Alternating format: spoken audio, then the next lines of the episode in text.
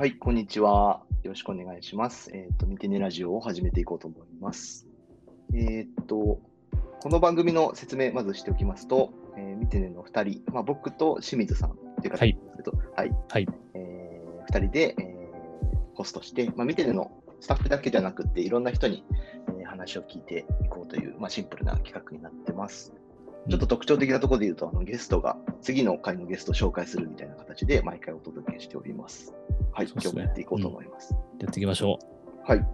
なんか前回からポッドキャストになりましたね。う。そうですね。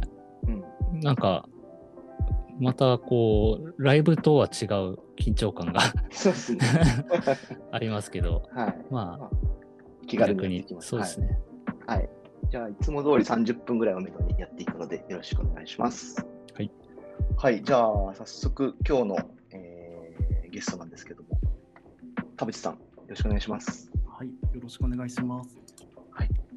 ちょっと簡単に自己紹介していただいてもいいですか、モンスト事業本部のゲームウェーブで UI、UX デザイングループのにおります、田淵と申します。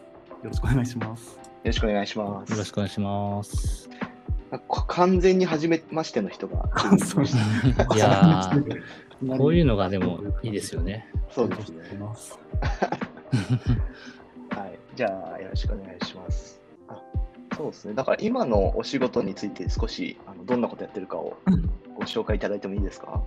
はい、そうですね。今、モンストのゲームウェーブというところで、はい UI、UX デザイングループというグループにいるんですけれど、グループの中に3つの機能のチームがあって、まあ、1つが UI のチームで、あのうん UI の情報設計や画面のデザイン制作を行っているチームですね。はい。はいあと VFX チームはストライクショットと呼ばれる必殺技を作るチームで、まあ、うんゲーム内の部分も作ったりしております。あとはグラフィックチームでゲーム内の外のバナーとかそういうグラフィック制作を行っているチームの3つの機能別チームがあって。自分自身は去年の春頃あその UI チームにジョインさせていただいて、うんで今年の春ぐらいからマネージャーとしてっていうところで今業務を行っております。うんおなるほど。今聞いてびっくりしたんですけど、そのストライクショットを作るチームっていうのがあるんですね。あ、そう VFX といって、主にストライクショットがメインになる業務っていうところが多いかもしれないですね。あ、そうなんですね。ええはいうん。いや、結構すごいですよ。あうんの、ストライクショットのうんバリエーションが多分昔からと比べるとものすごい増えてるので あのまああとコラボとかあるとそうですね。なんか特殊なその演出みたいのがあったりするのでそういうところで多分苦労されてるんだろうなっていううん思いますねコラボの数も増えてきて、結構チーム内ではいろいろ大変そうな感うじ。んうんですよね UI チームっていうのは、もう、いわゆるもう本当にゲームゲーム画面全般の UI を作っていくんですよね。そうですね。いわゆる本当にゲーム画面作っているチームで、うんまあ結構前職の UI の働き方と比べると、やや企画寄りなところが多いかなっていう印象。そうなんですね。うんなんかイメージ深めるために、はい。直直近でどういうなんか施策をやったとか、まあ、いいおっしゃれる範囲でいいんですけど。自分が関わったやつで言うと、まあ、守護獣っていううんモンスターを、まあ、ゲーム内に追加するみたいな施策あるんですけれど、まあ、結構画面の洗い出しとかそういうところから UI デデザイナーの方で行って、うん。まあ、こういう配置の仕方こういう見せ方、まあ、そういうところまでデザイナーの方でいろいろまあ企画っぽいところまでやりデザインを起こしってところまでできるイメージですね。うなるほど。ん。どういうとこのなんか苦労っていうのがありますか、うん。そうですね、やっぱモンストもう8年運用が続いている長いタイトルなので、やっぱり幅広いユーザーがいたりとか、うん。うん。西へのずっとのレギュレーションだったり、そういうところが残っていたりとか、いろん。なところに合わせながら作っていくっていうところがうん。うん。結構うん。大変なところかなと思います。うん。なるほうん。どね、なるほど。機能も多いですからね。なん。か、結構、なんていうの？そうですね、結構自分もがっつり遊んでるつもりであっても、あこういう機能まだあったんだ。なるほどね。あるぐらい。そうですよね。蓄積されたものがありますよね。なくなったものもありますけど、まだまだね、いっぱいありますよね。うんなるほど。ん UI チームのメンバーとしては何人ぐらいいらっしゃるんですか？UI チームとしては今、13名、14名ぐらいいる感じです。えー、うん。13、4名のマネージャーをやってらっしゃるんですか？あ、プラス VFX チーム7名前後と、グラフィックチーム4じゃあ名前後と、あ大体25人ぐらいの。グループ全体のママネージャーをやられ。てるということですか？あ、なるほど、なるほど。結構大変そうですね、人数が多くて。そうですね。うんうんうん業務委託や派遣の方など、結構、え、雇用形態は様々ですけれど、うんうんんううんうんうん。あ、そうそうなんですね。はい。マネージャー、大変ですよね。僕もマネージャーなんですけど。なんかはい、結構知識幅をすごく要求されそうな気はするんですけど、マネージャーとしてうも。んなんか、まあ UI だと、うんなんていうんですかね、まあ画面配置だったりとか、うんその色の使い方だったりとか、まあいろんな観点はあると思うんですけど、まあ VFX と結構、なんていうんですかね、専門性がまた違うと思うんですよね。うんそこをこう、マネージャーっていう立場だと、理解しなきゃいけないこともすごく多いと思うんですけど、なんか、そこは結構もう優秀なリーダーにお任せしてるっていうことが多いですけれどなるほど、なるほすごいいいですねど。。なるほど。まあ、でも、キャッチアップとか結構されてたりするんですか、そのなんか技術、技術っていうのかな、トレンドとかまあいろいろあると思うんですけど、うん。そうですね、やっぱ UI っていうところは結構ゲーム、新しいゲームっていうところは日々触るようにっていうああ、うんそれはスマホゲームに限ってですか？それともいろんな。そうですね、最近だとなかなかコンシューマーまではちょっと手は出していないんですけれど、主にスマホっていうところは自分の中ではキャッチアップするようにはしてあああ、すごい。えー、素晴らしい。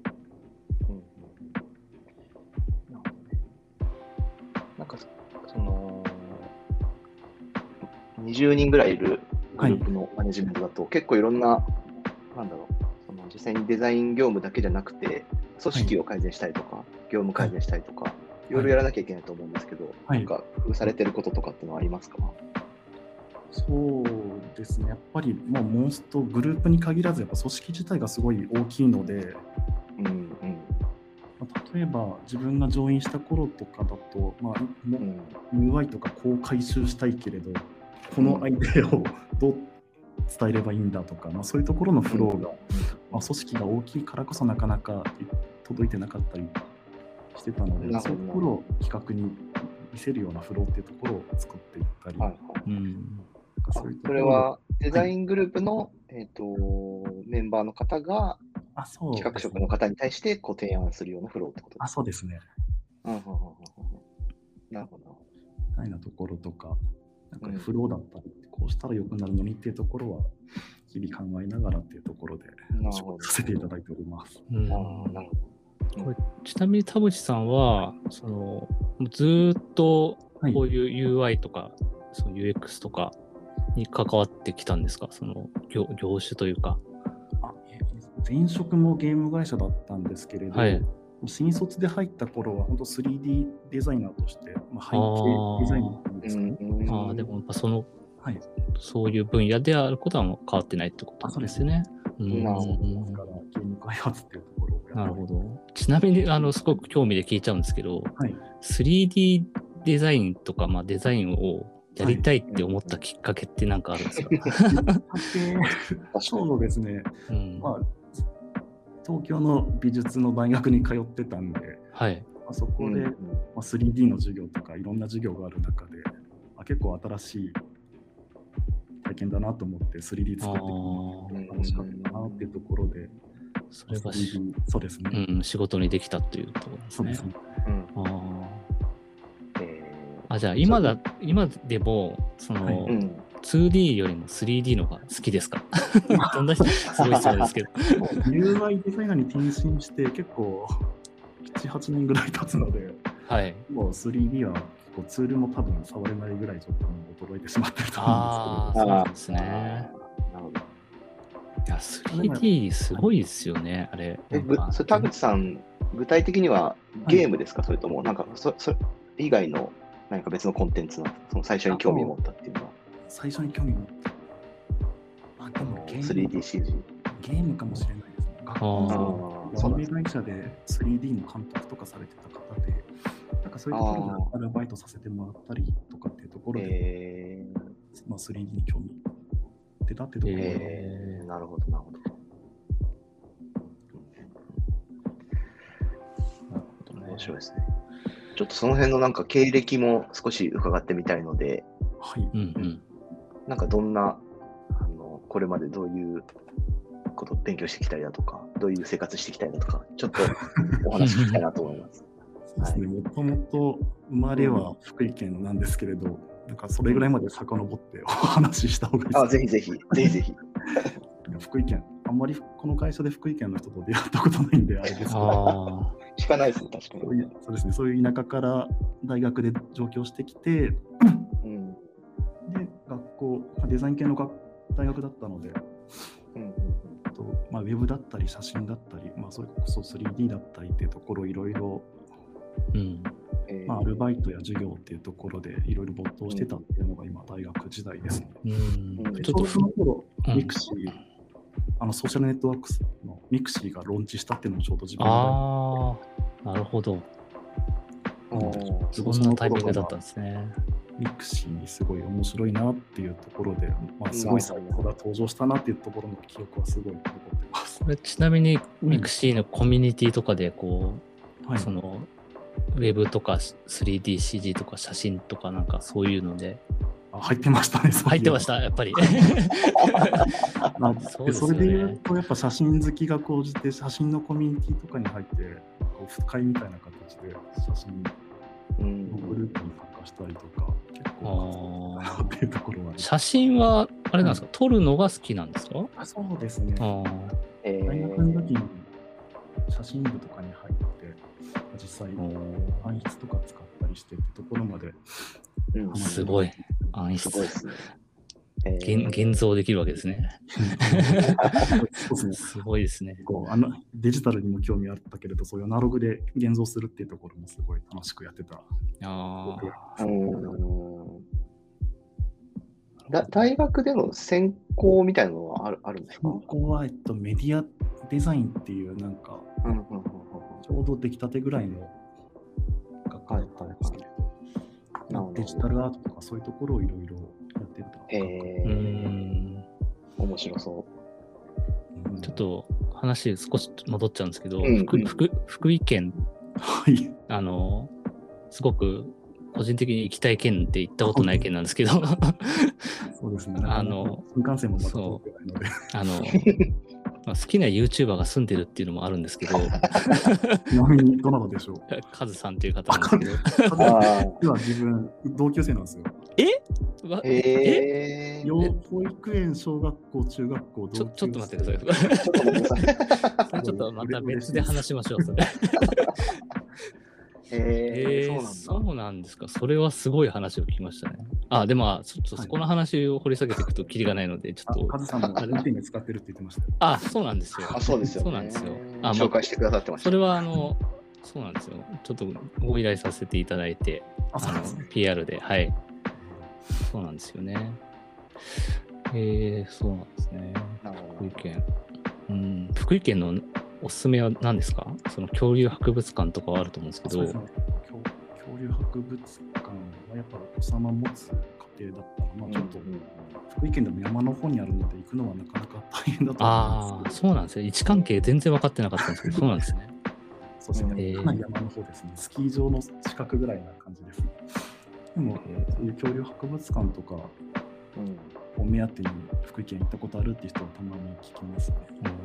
うん酒井さん行ったことあります？いや、ないですね。ないですか？ぜひ、行きたいですね。うん。酒井さんのお子さんは恐竜好きじゃないんですか？ちょっとまだ恐竜の 興味なさそうです、ね。はいまだですか？これからですね、じゃあね。まだ踏切とかしか好きじゃない。そうですね。はい。じゃあ、その大学を出られて、まあ、どういう会社であ就職したのかとか。そうですね、いろいろ就職活動で、まあ、ウェブ会社とかいろいろ受けてはみたんですけれど、うん最終的にはゲーム会社に就職してっていう感じですね。でなんかどんな種類のゲームを作ってたんですか？もう結構アーケードとかコンシューマーとかいろいろ扱ってる大手のいわゆるゲーム会社なんですけれど、うん。ちえょうどなんか最終面接した時が、ー、はいはいはい。甲子園のハンカチ王子と田中マー君が戦った決勝の 延長日っていうところもあって、はいはいはい。まあ、最終面接でまあその話題になって、まあ、この人は、こいつはスポーツ好きなやつだっていうところで、まあ、スポーツゲームを 部署に配属っていう話になりました。そんな決まり方するんですでしたね。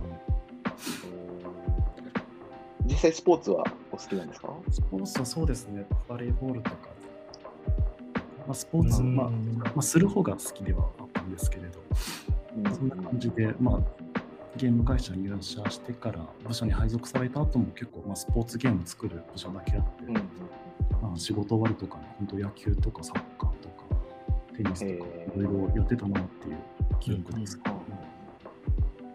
新卒のその入られた会社ではどういった仕事されてたんですか？最初はやっぱ 3D で、まあ、それこそスポーツのスタジアムを作ったりとか、うん。うんまあ、アドベンチャーっぽいゲームの背景デザインを作ってたりとか、でたまに UI とかエフェクトってところもやっててっていうところが結構で。で途中からスマホゲームの部署を、えっと、新しく作るっていう形になって。そっかそっか。うん。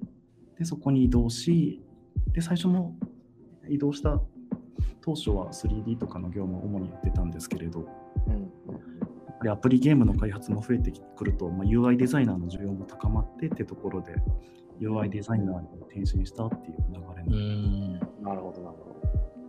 そっか、だからスマホゲームっていうものが出始めた頃から UI デザインをやってたってことですね。そうですちょうど2011年とかそれぐらいからちょっとずつっていう感じですねへえ、あ、それはすごい。うんもう10年ぐらいですね、じゃあ。そうですねうん。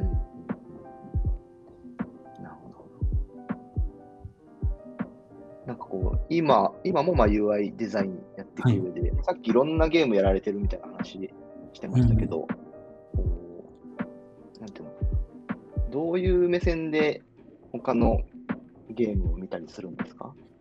そうですね。やっぱ UI に最初転身した頃っていうのはあんまりそこまでがっつり UI とかとデザインするっていう目線で今までちゃんとゲームとか向き合ってなかったので、まあ改めて、まあランキング、まあスマホの売上ランキングトップ100ぐらいのアプリは片っ端からダウンロードして、すごい。でまあ、会社別とかなんかフォルダにこうまとめ、あ、すごい。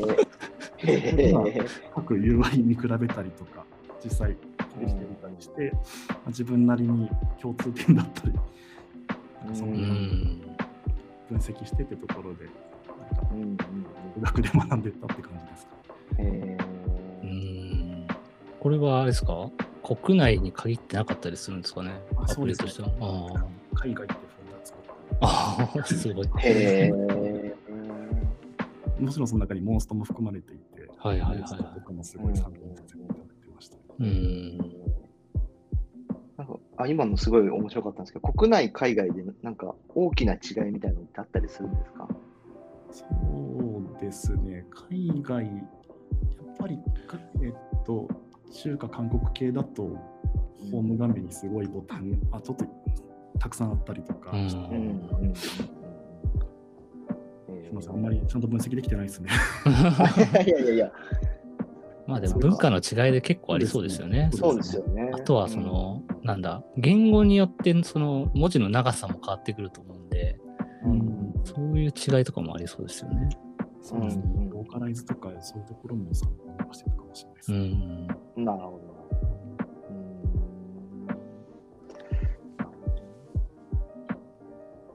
なんか今後やりたいこととか、どういう、今の、まあ、 mixi の職場でもそうですけど、どどういった、なんていうのかな、キャリアを作っていきたいみたいなのってああったりするんですか、ご自身の中では。そうなんか自分でこうしたいとかってあまりないかもしれないんですけど、うんそうですね、せっかく mixi という、まあ、ゲームもサービスもやってるうん。ところにいるので、なんかそういうサービスっていうところとかにも、いずれ何か関わっていければなみたいなところはぼんやり思ってたり。しますね。なもうもうちょっとこう領域を超えながら、いろんなことに貢献していきたいって感じなんですかね。そうですね、やっぱ UI デザイナー、3D デザイナーだとやっぱり結構ゲームに特化っていうイメージがあるかもしれないですが、UI だと、はいはいまあ、サービスゲームなんか、うんやっぱり通じるところもいろいろあって、確かに確かに。どちらかに、えっと、主軸になるとしても、なんかいろんな経験が役に立つところかなっていうところが、うんなるほど、なるほど。うん。うんうんうんうんうんなるほど。ありがとうございます。ちょっとなんか話題変えて、はい、事前におお伺いしたんですけど、見てね、使ってくださってるみたいな。そうですね。この話ありがたちょっと、あんまりこういうところで話すのは得意じゃないんですが、使ってるっていうところで、お子さんはどのぐらいの年齢ですか？今5、5歳と5ヶ月ぐらいの娘と息子がいる感じですね。あ、あ二人いらっしゃるんですーね。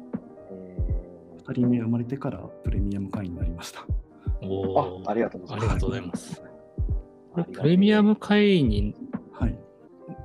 ななんかなったきっかけみたいのはあるんですか？あ多分あの名前、2人分のプログラムで名前を表示できるみたいなところが、ああ、人物ごとに。そうですってことですね。なるほど。はいはい妹夫婦も、えー、と見てね使ってて、妹夫婦も2人子供いるんですけれど、うんそこで、はいまあ、2人分のアルバム使ってた、あこういう機能便利だなと思って、うん。なるほど。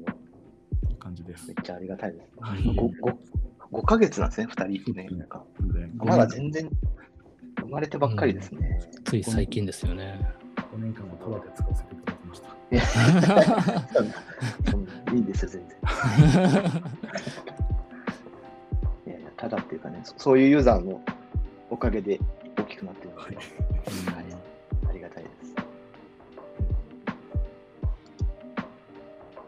あなんかあれですよね、就職したときに、ミクシーに転職したときに、ちょっとご家族で話し合ったんですよね。ちょうど、まあ、コロナでなかなか帰れてなかったんですけれど、うん。この前、実家帰った時に、まあ、ミクシーうんうん。に就職したっていうところをちょっと親に共有したら、うんミクシーでモンストやってるって言って、モンストなんか聞いたことあるね みたいな感じだったんですけど、み見てね作ってる会社だよって言ったら、すごい、なんかす、すごいおー就職したねみたいな。いややっぱりー親世代は。ですね。うん。モンストとかよりミクシー、あ、見てねっていうところのサービスはすごい、なんか、認知してるなっていう印象でしたね。うん。うん。うん。まあ、それはね、当然といえば当然ですけどね、まあね、知ってるか知ってないか。嬉しいですよね、それうん。ミクシーっていう会社のその幅広さがやっぱすごいですね、うん。そう考えると。うん。うん。そうですよね。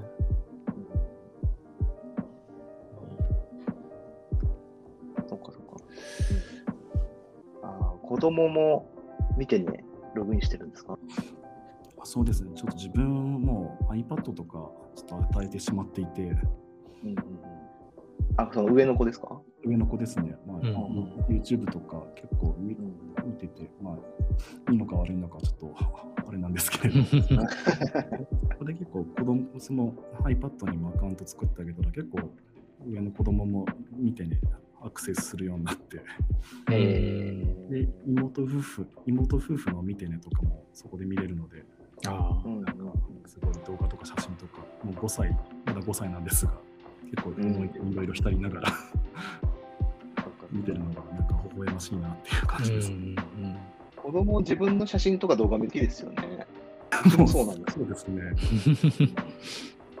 見せろ見せろって言って、携帯取って走走り回ってますね。